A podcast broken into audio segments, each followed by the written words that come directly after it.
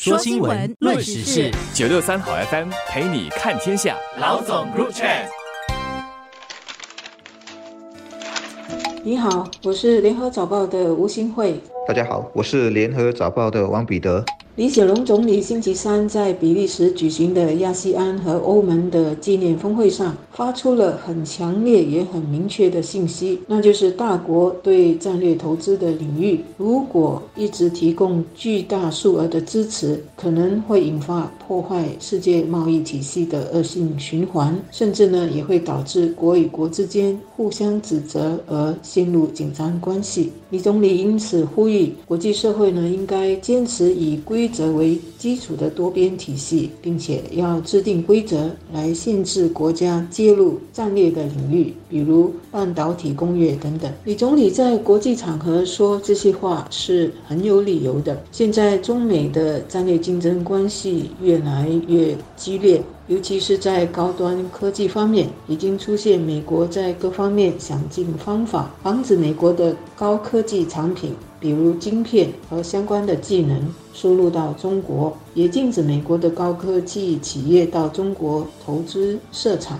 而这些动作的理由是基于美国的国家安全，以及为了要。提高美国的高科技竞争力，要跟中国更好的竞争。所以，美国在今年八月实行了《晶片与科学法》，为美国的半导体生产和研究呢提供了大约七百一十亿新元的补贴。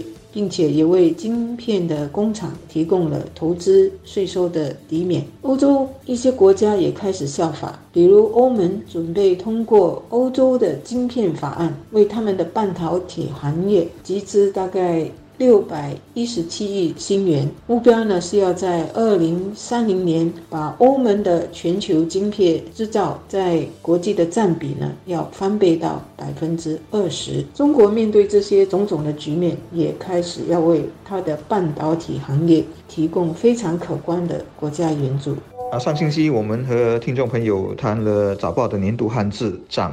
台湾、马来西亚也选了同样的字，显然大家都感受到通货膨胀的压力，东西会变贵。其中一个原因和今天的题目有关，就是去全球化或者说内全球化。今后如果物价压不下来，多少和这个趋势有关。简单的说，因为地缘政治恶化，国与国之间的贸易壁垒越来越明显，有时是利用关税，有时只是设置各种非关税的障碍。更麻烦的是在科技。和生产链方面也在寻求脱钩，甚至进行封堵和打压。不少国家的政府开始直接投资一些有战略价值的工业，尽量把生产留在自己国内，或者利用补贴、税务等手段吸引这方面的投资，而且还不让敌对的国家买到这些产品或生产技术。总之，最好自己一条龙生产。如果要合作，也只找盟友；而要外包，也选择所谓的。有案外包 （brand shoring），我们这一两年在高端晶片领域看到的发展就很典型。在这种极端的保护主义理念下，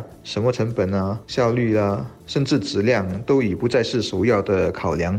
李总理说，他能够明白大国为何要采取这些措施，但是呢，他也提醒，对战略的投资领域提供这种高数额的国家资源，会打乱全球贸易体系，也可能会引发你这么做，我就这么做来反击的一种恶性循环。这样的结果就会造成国与国之间的互信一直被削弱，那自然也会削弱了国家之间。在经济等等的领域合作，达到互利共赢的这种境界和精神。更糟糕的情况呢，是会进一步造成各国之间互相指责而陷入。紧张关系，所以总理认为，目前全球正面对非常艰难的经济增长和供应链的问题。各个国家其实更应该共同支持世界贸易组织和以规则为基础的多边贸易体系。所以他建议国际社会要制定一种规则来限制国家对战略项目的干预程度，而不是随心所欲的胡乱干预。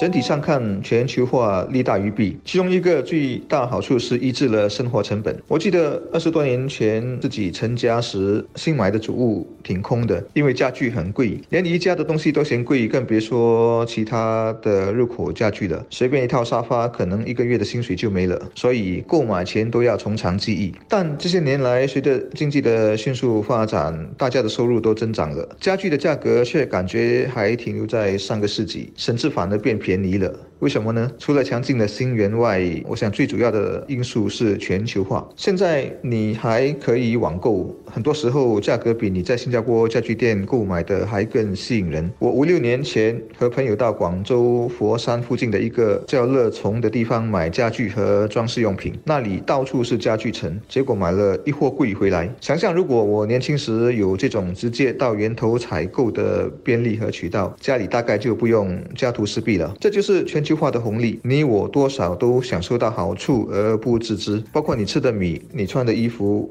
要多便宜就有多便宜，除非你自愿选择吃日本的贵米。是的，小小新加坡是日本米的主要出口市场之一。或者不介意到 ION 的名牌店排队预订几千上万元的爆款服装和包包。所以美国人搞脱钩、搞楚河汉界，结果也害得自己的消费者得忍受高通胀的煎熬。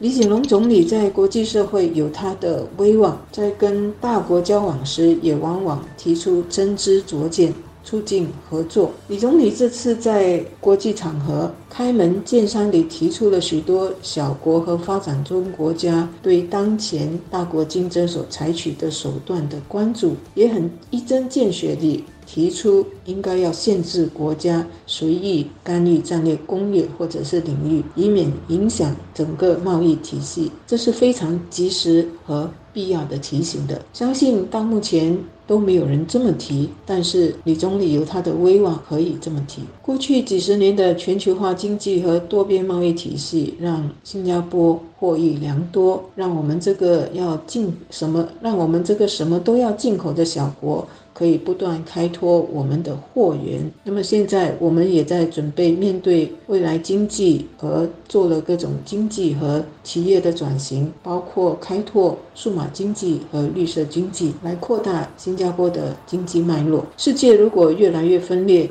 重要的贸易领域又被分成几个阵营才能进行，对我们是非常不利的。所以，我们的国家领导人在国际场合积极的争取跟志同道合的国际伙伴维护自由贸易，维护以规则为基础的多边体系，并且为这样的原则发出强烈和明确的声音，是很重要的。